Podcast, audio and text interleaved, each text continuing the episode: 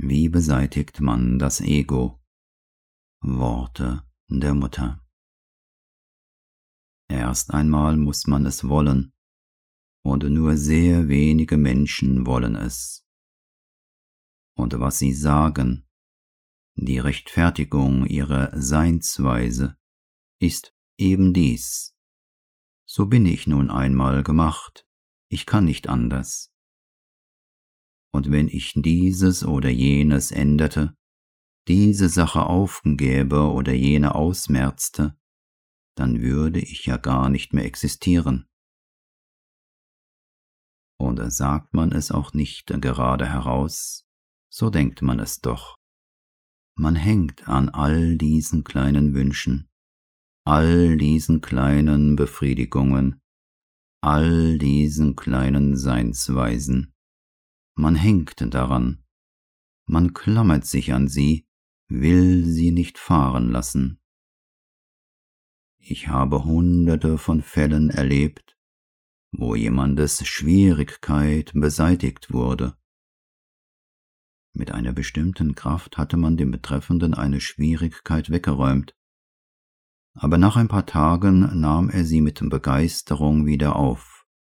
Er erklärte, ohne dies existiere ich ja gar nicht mehr. Ich kannte Leute, die fast spontan das mentale Schweigen bekommen hatten, und die dann nach ein, zwei Tagen ganz entsetzt wiederkamen.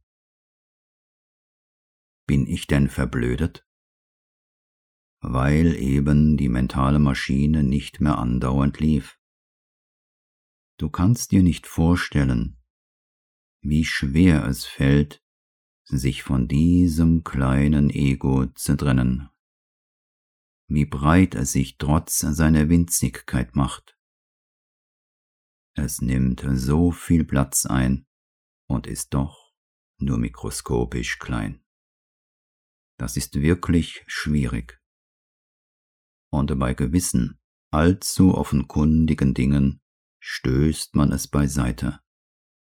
Wenn da zum Beispiel etwas Gutes zu holen ist und einer losstürzt, um es auch ja als erster zu bekommen, was ja im gewöhnlichen Leben sehr oft geschieht, so sieht man ein, dass das nicht übertrieben hübsch ist und beginnt, solche Grobheiten zu unterdrücken.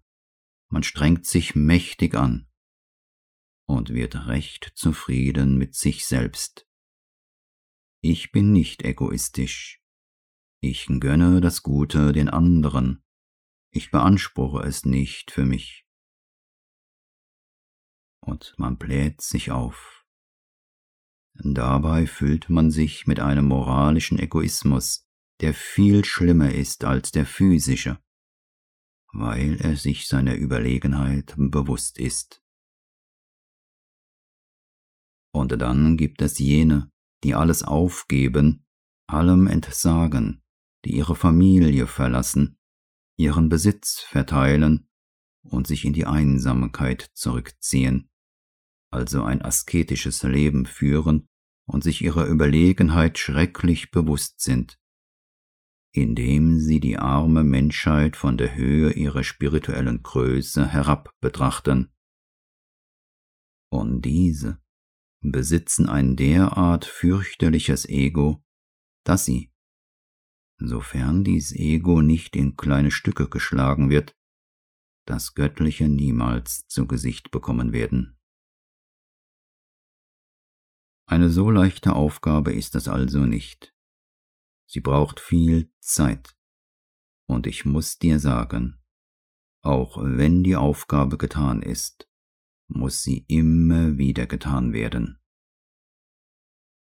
Hast du das einmal beschlossen, bist du dir darüber völlig klar und weißt, dass das Ziel eine beständige und gespannte Anstrengung lohnt, dann kannst du beginnen sonst kippst du nach einiger Zeit um. Du verlierst den Mut und sagst, ach, es ist zu schwer. Man macht etwas, und dann wird es zunichte gemacht. Man macht es wieder, und wieder wird es zunichte gemacht. und dann macht man es wieder, und immerfort wird es zunichte gemacht. Was soll's? Kommt man denn jemals an? Eine Riesengeduld ist nötig. Die Arbeit mag hundertmal zunichte gemacht werden, oder du machst sie hundert und einmal wieder. Sie mag tausendmal zunichte gemacht werden, oder du machst sie tausend und einmal wieder, bis sie zu guter Letzt nicht mehr zunichte gemacht wird. Ja, wenn man aus einem Stück gemacht wäre, ginge es leicht. Aber man besteht aus vielen Teilen. Ein Teil ist den anderen voraus, es hat schon viel Arbeit geleistet, ist sehr bewusst, hellwach, und solange es da ist, geht alles gut. Man lässt nichts herein, ist auf der Hut, und dann schläft man, und beim Erwachen ist da ein anderer Teil, und man fragt sich, wo ist denn die ganze Arbeit geblieben, die ich getan habe? Und man muss wieder neu beginnen, wieder und wieder, bis alle Teile, einer um den anderen, in das Feld der Bewusstheit treten und jeder einzelne sich wandeln lässt. Und hast du alles durchexerziert, so ändert sich etwas. Du hast einen Fortschritt gemacht. Danach ist zwar wieder ein neuer erforderlich, aber immerhin, dieser ist geschafft. Doch voll und ganz ist er erst dann geschafft, wenn alle Wesensteile, einer um den anderen, nach vorn gebracht sind und man alle, ohne einen einzigen auszulassen, dem Bewusstsein, dem Licht, dem Willen und dem Ziel unterstellt hat, so dass alles sich wandelt.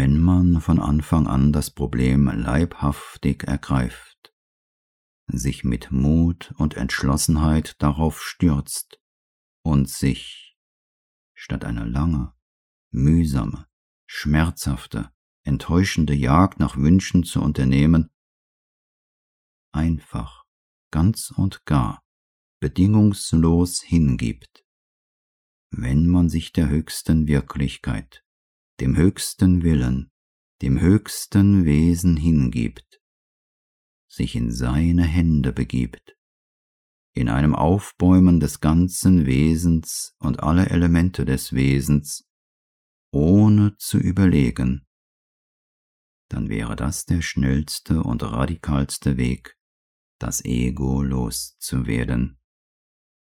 Die Menschen werden sagen, dass es schwierig ist, dies zu tun, aber zumindest ist eine Herzlichkeit da, eine Leidenschaft, ein Enthusiasmus, ein Licht, eine Schönheit, ein glühendes und kreatives Leben. Allein die Tatsache, nicht an sich selbst zu denken, nicht für sich selbst zu existieren, nichts auf sich selbst zu beziehen, sondern nur an das zu denken, was höchst schön, leuchtend, entzückend, kraftvoll, mitfühlend und unendlich ist, ist eine so tiefe Freude, dass nichts damit verglichen werden kann. Das ist das Einzige, das es verdient, das es wert ist, versucht zu werden. Alles andere ist nur ein Abwarten. Es ist ein Unterschied, ob man einen Berg erklimmt, indem man ihn umrundet, langsam, mühsam, Schritt für Schritt, hunderte von Jahren lang, oder ob man unsichtbare Flügel ausbreitet und direkt zum Gipfel aufsteigt.